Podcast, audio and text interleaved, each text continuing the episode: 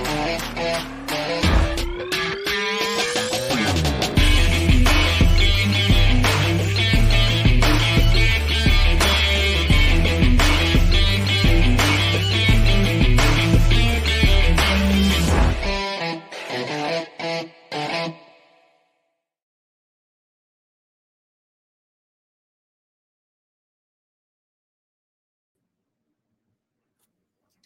Ahí sí, hola, hola, hola, hola, ¿cómo están? Uy, estoy un poquito falto de luz, mira, vamos a prenderlos aquí. Ahí sí, ahí nos vemos con más iluminación y acá también vamos a prender. Ahí sí, ahí, cambia la figura.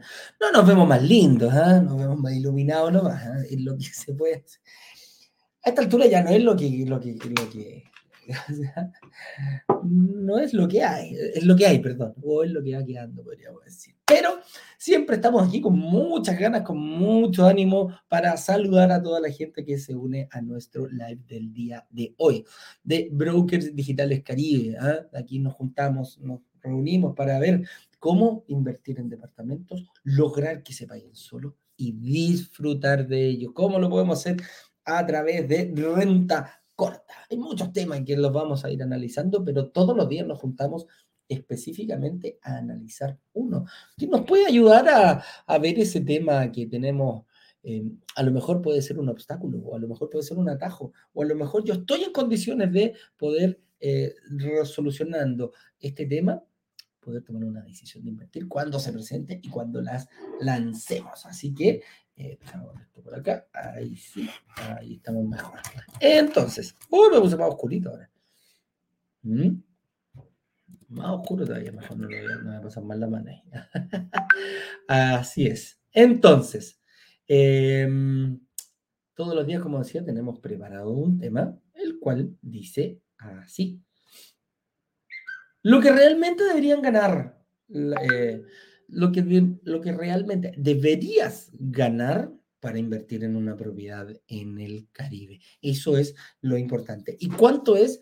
¿Será un sueldo millonario? ¿Será un poco sueldo? ¿Será, vaya a saber em, a qué nos referimos con aquello? Pero lo único que te digo es que es menos de lo que tú crees y va a variar un poquito en base al tiempo, fíjate al tiempo o al, em, a lo que busquemos como, como, inversionista. Hay muchos inversionistas que dicen, ok, eh, esto es para millonarios. Entonces dicen, bueno, con mi sueldo no me va a alcanzar. veamos qué es millonario. ¿Qué, ¿Qué, es millonario para ti? Que puede ser algo distinto a ser millonario para mí. Eh, estar... Em, eh, la edad también puede influir cuánto es lo que voy a poner. El capital que yo tenga. Eh, yo tengo ahorros para una propiedad. Bueno, ¿qué pasa con la segunda? ¿Qué pasa con la tercera? ¿Cómo lo vamos a ir haciendo? Entonces, hay muchas variables para, para, para, para desarrollar este tema que estamos hablando el día de hoy. Que muchas veces, hay aquí, de, eh, aquí te, te, te, voy a, te voy a decir, muchas veces es uno de los grandes obstáculos que nos ponemos nosotros mismos al momento de siquiera pensar en invertir. Entonces, ese es el, tema, lo vamos a tocar un poquitito de distintos ángulos, cómo tenemos que prepararnos nosotros como inversionistas, dónde buscar esa información, cómo me miran desde afuera eh, los, eh, la financiera, los bancos, qué pasa cuando yo ya pago el down payment, el enganche inicial, el, pie, como le dicen en, en, otros países.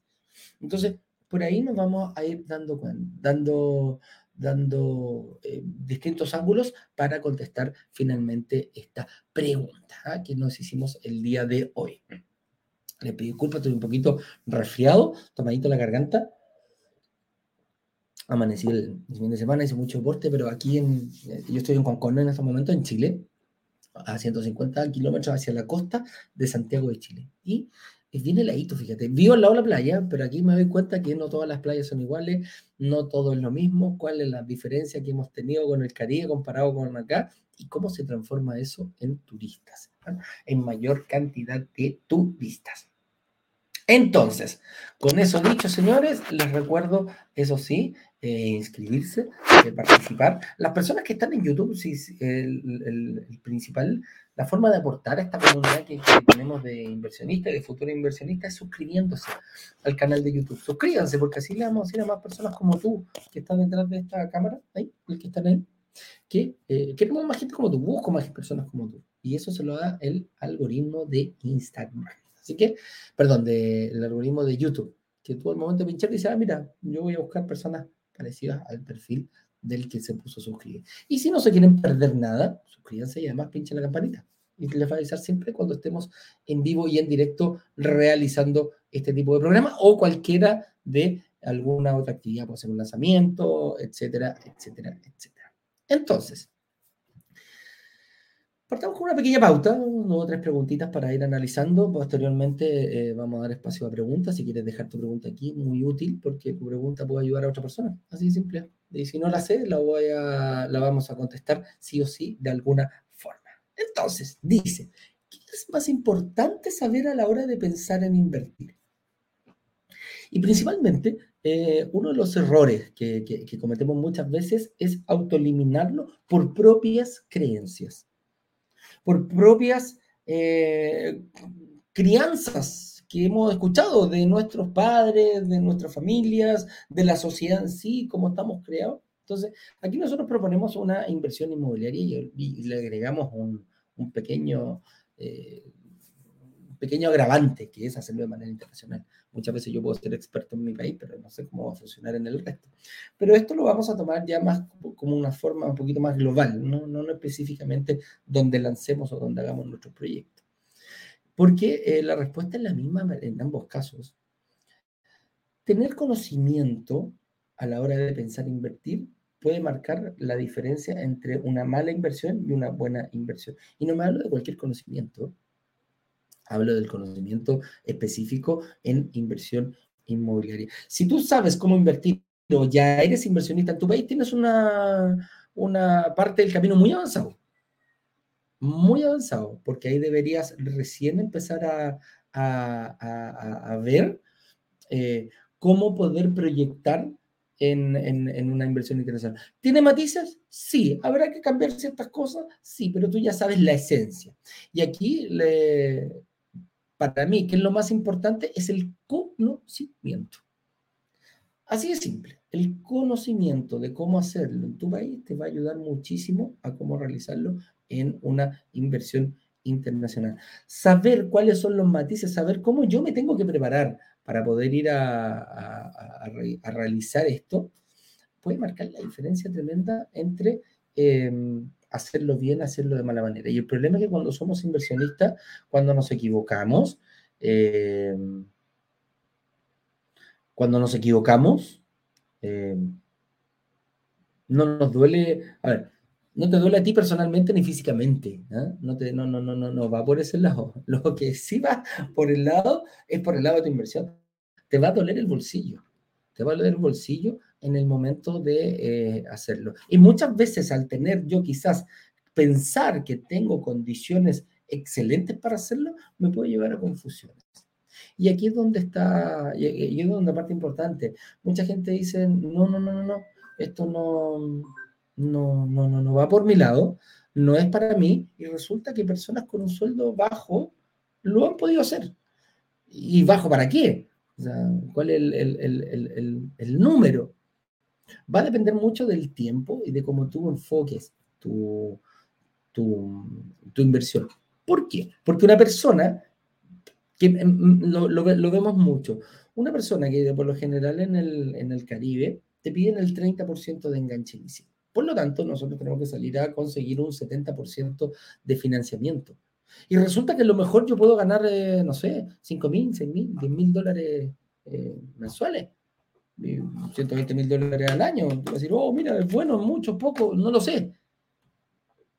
Pero resulta que otra persona que gana 2 mil dólares en el año tiene distintas responsabilidades y a lo mejor está en un mejor pie para conseguir un financiamiento que una persona que gane 10 mil, 15 mil dólares, 20 mil dólares, 40 mil dólares mensuales.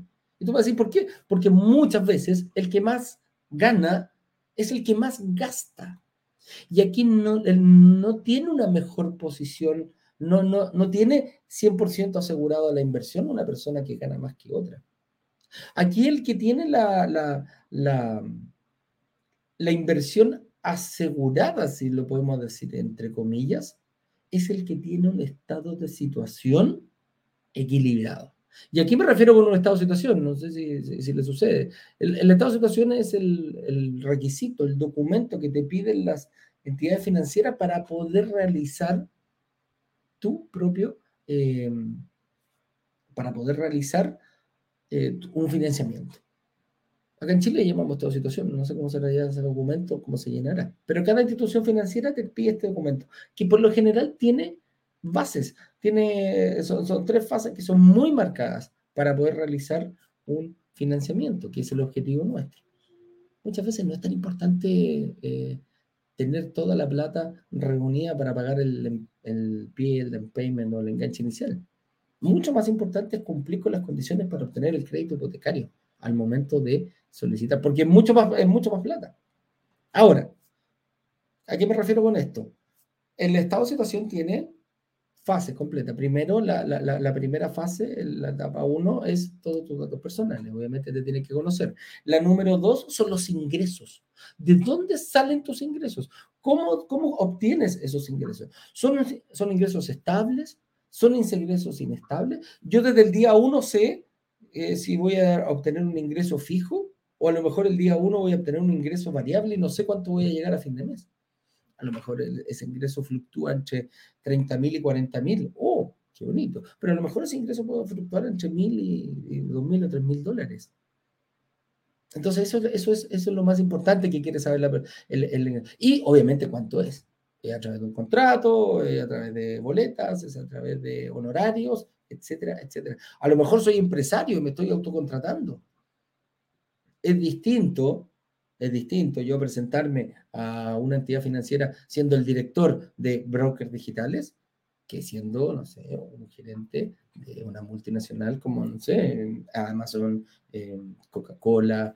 Eh, cambia totalmente la perspectiva. Esa generación de ingresos eh, puede ser, le puede dar confianza, o te puede, te puede ayudar o te puede perjudicar. Así de simple. Y posteriormente vienen las, los, los, las, no los ingresos, vienen las deudas que yo tengo. Y aquí es donde, aquí es donde hay un gran detalle y, ojo con lo, que les estoy, con lo que les voy a decir. Es por esto, por las, el, el nivel entre deuda, entre ingresos y deudas, es lo que me va a permitir ser aprobado o ser rechazado. No el monto del ingreso. ¿Se dan cuenta? Porque yo puedo ganar 40 mil dólares, pero resulta que a fin de mes, de los 40 mil que, oh, mira, soy gerente de, de, de, una multinacional. Para, para, para, no, no, soy gerente de Amazon, ¿no? y gano 40 mil dólares al mes, perfecto, pero resulta que mis deudas me están comiendo y estoy gastando 50 mil dólares al mes. O sea, debo más de lo que estoy generando. Independiente de lo que, lo que ganes, los, las entidades financieras no te van a dar crédito porque no eres afecto a crédito, está fuera del... Debes más de lo que... ¿Te das cuenta? Entonces, aquí ese equilibrio, y de repente, no sé, pues puede venir una persona que gane 3 mil dólares, 4 mil dólares.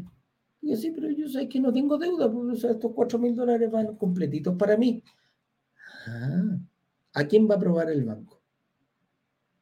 ¿Te das cuenta? Entonces, esa es la, esa es la diferencia. El monto que yo gane no es un... Eh, no es un indicador válido para saber si yo voy a ser afecto a crédito o no. Y es lo que viene con la otra pregunta. ¿Mi sueldo es lo más ¿es realmente lo más importante? Y la respuesta es no. No, porque como ya vimos recién, hay que ver cómo, cómo, cómo, cómo provienen tus ingresos, de dónde provienen, de qué empresa, cuál es el cargo, cuál es la proyección. Oye, un chico de, que, que venga saliendo de la universidad con 20 años, 25 años, eh, tiene una proyección muchísimo más que una persona de 50 años. Por supuesto, porque está recién empezando su carrera. A lo mejor no le están pagando lo mismo. A lo mejor en el mismo puesto, quizás de aquí a 5, 6, 7 años, el chico ya no va a ganar, eh, no sé, pues 1.500 dólares, 2.000 dólares, que a lo mejor de aquí a 5 años más esa proyección va a crecer eh, al doble o al triple. Entonces, esa proyección es lo que las entidades financieras muchas veces ven. Y digo, oye, pucha, yo tengo 50, 55 años, pero resulta que no me presta nadie, po. Nadie me está prestando dinero. Claro, pero llega un cabro que gana lo mismo que yo y, y, si le prestan. Es por la proyección. No porque el joven sea más bonito o a lo mejor, no sé, lo, que se te ocurra. Es por la proyección. Y hay otro dato súper importante dentro del estado de situación que aquí también va, va, aquí van dependiendo de la edad, que es el patrimonio. Y me decís, chuta, claro, el cabro es joven, es profesional, tiene proyección. Sí, pero le falta algo que las personas mayores no, que las personas mayores sí tienen y que ellos no tienen y que es la tercera patita del estado de situación, que es el, el eh, patrimonio. Todo lo que yo tenga eh, ahorrado, todo lo que yo tenga comprado, todo lo que esté a mi, a, mi nombre, pasa a ser un patrimonio. ¿A qué nos referimos? Autos, casas, departamentos, eh, no sé, motos. Oye, yo soy doctor, yo soy dentista y tengo mi, mi, propia consulta. Ah, mira, y esa consulta, y esa, el lugar donde atiendes está pagado. Sí, es un departamento que yo tenía y que lo acomodé, lo, transformé. ah, perfecto, eso es patrimonio. Oye, y todas las cosas que están adentro también es patrimonio porque yo los compré, ya los facturé. Entonces, también es patrimonio. Oye, eh, los seguros, los seguros de vida, los seguros de vida con ahorro, no sé, eh, todo lo que te permita ahorrar, bitcoins, fondos mutuos, eh, las, todas las herramientas de ahorro que te dan los bancos, todas las herramientas de ahorro que te dan las compañías de seguro, eso es patrimonio. ¿Cuándo no es patrimonio independiente que tengas un gasto? Cuando se me ocurre comprarle un auto a mi hija, por ponerte un ejemplo, pero el, auto está a nombre de mi hija, no a nombre mío. Y resulta que yo pedí un crédito para poder eh, comprarlo. Entonces, eso no es patrimonio. No es patrimonio tuyo, es patrimonio de tu hija porque está en nombre de ella, o de tu señora, o de tu esposa, o de tu esposo, o de tu hijo. Entonces hay que tener mucho cuidado. ¿Es importante la declaración de patrimonios para las entidades financieras? Sí, muy importante. Muy importante. Muy importante son las tres, este, este, este documento pero, ojo que el sueldo no es más importante, es más importante el, contexto, la mirada completa que enfocarnos única y exclusivamente en mi sueldo. Entonces, ¿qué requisitos piden las entidades financieras? Por lo general, la gente que dice, oye, mucha, pero es que yo estoy en DICOM o en el sistema financiero o me publicaron en el archivo de deudas. Entonces aparezco que no soy una persona confiable. Bueno, ahí hay que tener ojo. ¿Se puede remediar? ¿Yo podría invertir? La verdad que sí. En el Caribe se da una, situación bien especial que, por ejemplo, países como México tiene contratos firmados, por ejemplo, como el NAFTA, donde permite que tu situación financiera en tu país sea tomada igual en todos los países cuando yo quiero invertir. ¿Cuáles son los países que pertenecen a NAFTA? La Comunidad Europea, eh, Estados Unidos Canadá. Y México, obviamente. Entonces, si yo soy mexicano o estoy viviendo en Canadá, ¿podría ocupar esto? Sí, es para las personas que estén viviendo en ese lugar, que sean residentes. Entonces, si oye, mira, esta es mi situación financiera. Ah, mira, yo como banco en México te la voy a tomar por producto que tengo el NAFTA, estoy obligado a realizar ese proceso. Entonces, lo primero, que nos, van a pedir y lo primero que tenemos que tener muy en claro es un estado de situación equilibrado. Para eso me tengo que informar de cuáles son los requisitos que pide esta entidad financiera para poder realizar este, esta inversión. Entonces aquí nos, no, decimos, oye, en mi país me prestan para el crédito en la casa un 25% de mi renta total. Ah, mira, en otros países, mira, el 30, en otros países el 40, etcétera, etcétera. Pero da lo mismo que pasa con eso. Nosotros nos tenemos que enfocar en cuánto nos piden exclusivamente en el lugar donde nosotros vamos a invertir. Para hacerlo con, un, con un ejemplo más, más, fácil. Si a mí me dicen que me van a dar el 20%, ya pongámosle el 30% eh, de financiamiento en cuota mensual. Quiere decir eso que si yo gano mil dólares, lo máximo que yo voy a poder destinar para este tipo de entidades en, eh, en, crédito hipotecario, en la cuota, son obviamente 300 dólares. Si yo puedo pagar 300 dólares, estoy feliz, no tengo ningún problema. Oye, pero si yo gano eh, mil dólares, bueno, el 30% son prácticamente 900 eh, dólares. Ah, pero yo gano 5 mil. Ah, mira, oh, yo gano 10 mil. Ah, perfecto, 3 mil dólares mensuales. ¿Te das cuenta? Entonces, eso es uno de los requisitos que nos van a pedir las, nos van a pedir un porcentaje de financiamiento el cual nosotros tenemos que cumplir. Oye, Eduardo, pero aquí en la, cuota mensual no influye el patrimonio, ni tampoco los ingresos. Sí, porque la inmobiliaria, la, la, inmobiliaria, perdón, eh, la entidad financiera se va a encargar de que tú realmente seas capaz de servir esa deuda, de pagar esa, esa deuda.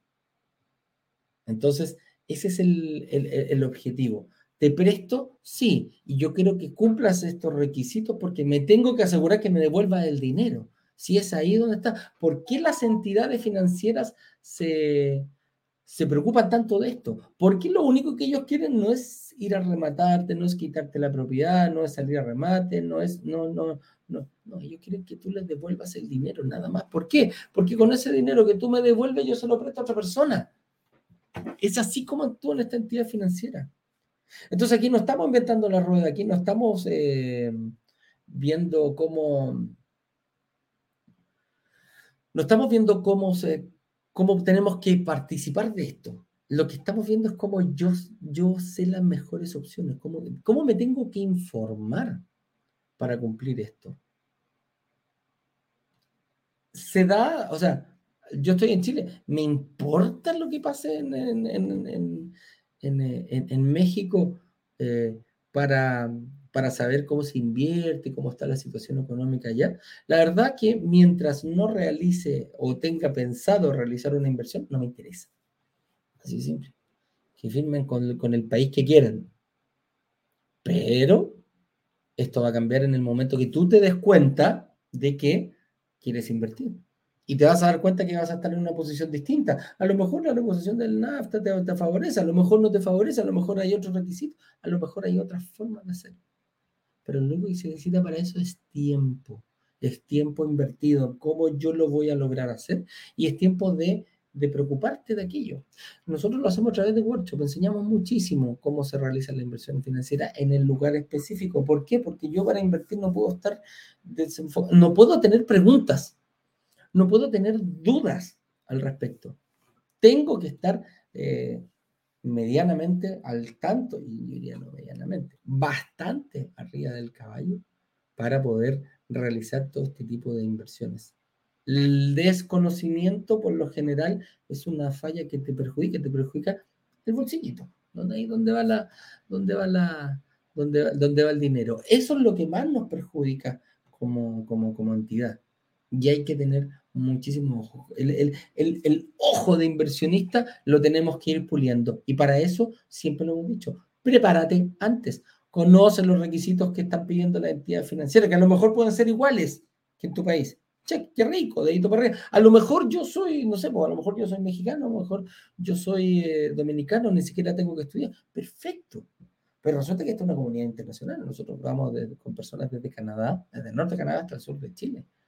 No hay ningún latino exitoso que se nos pueda quedar fuera. Si vives en Costa Rica, Guatemala, en Panamá, en Chile, en, Argentina, eh, Bolivia, Perú, Uruguay, Paraguay, etcétera, etcétera, etcétera. El mismo Brasil también se puede.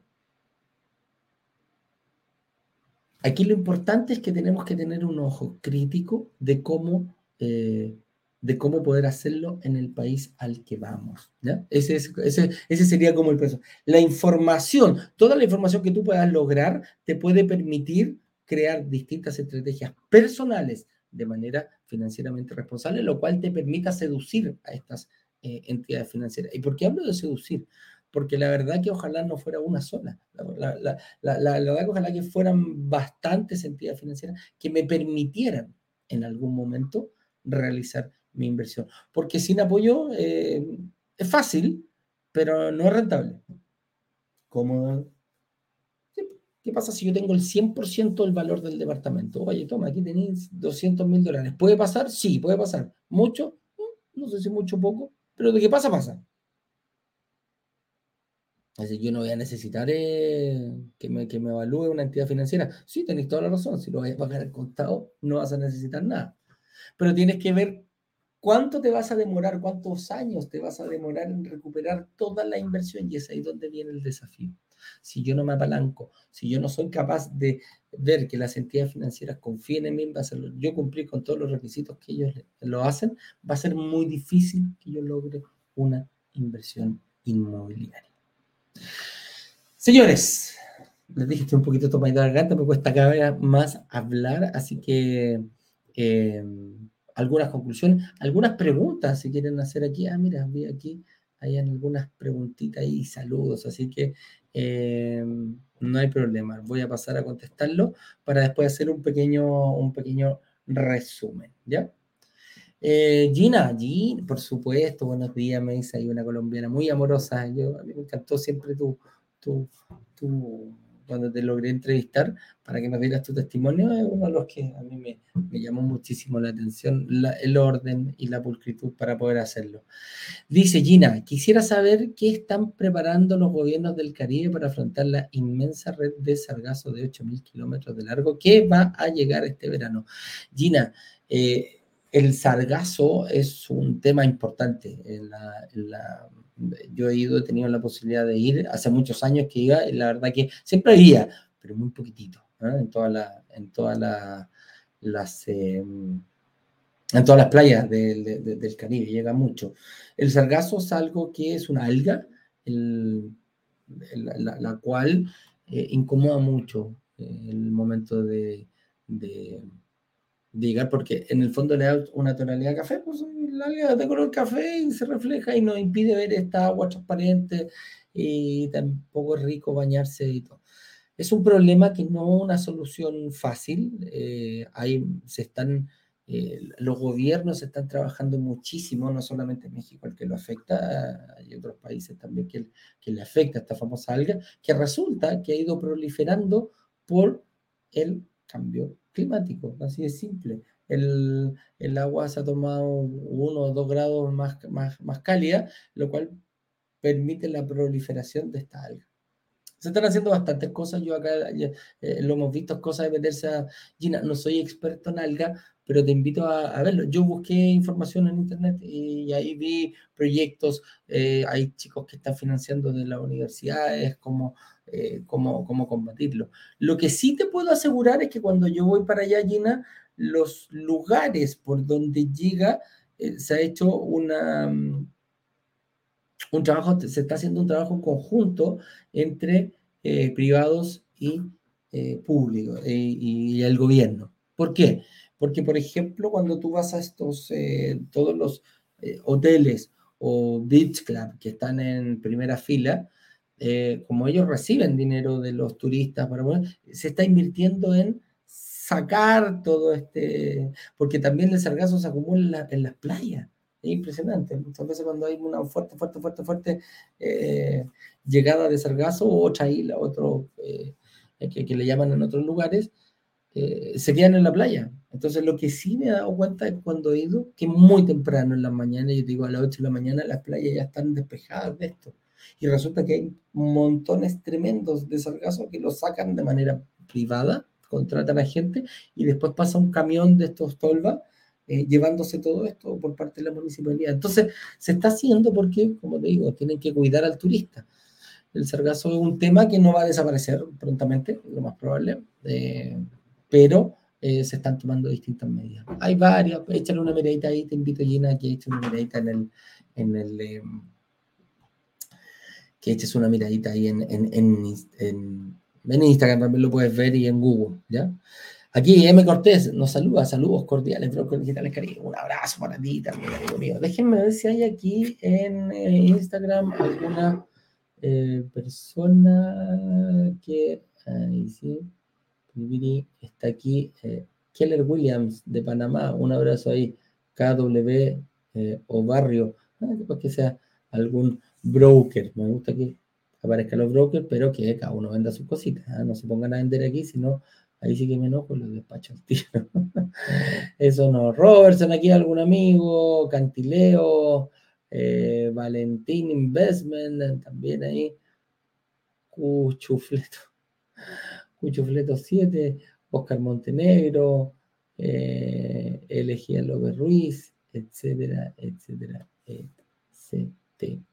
Paulísima, una y un besito para ella también. Señores, con eso dicho, espero que haya quedado claro dentro de las conclusiones. Aquí estamos de cuál es el tema lo que realmente deberías ganar para poder invertir en una propiedad del Caribe, no te desanimes porque tú consideres que tu sueldo es bajo. Deja que te lo diga, que te lo diga un experto. Hace tus propias conclusiones y al momento de realizar una reserva vas a tener una reunión con Juan Carlos y con gente de nuestro equipo, lo cual te va a decir eh, realmente si los cálculos que tú hiciste están correctos. Muchas veces uno es más rico de lo que piensa y no debería auto eliminarse. Que para mí el peor error de un inversionista son sus propios miedos.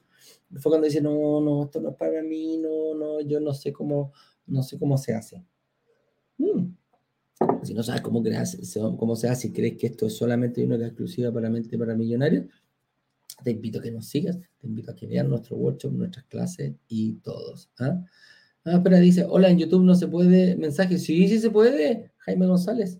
De hecho, ahí eh, si se puede escribir, claro, te tienes que inscribir, parece, en, YouTube y ahí te deja enviar mensajitos. Pero todos pueden hacer. Si estás suscrito, lo más probable es que te deje mandar mensajes. Así que pincha suscribir, pincha la campanita y no te vas a poder perder de nada. De hecho, los mensajes que acabo de contestar, eh, mi estimado Jaime, precisamente son de YouTube.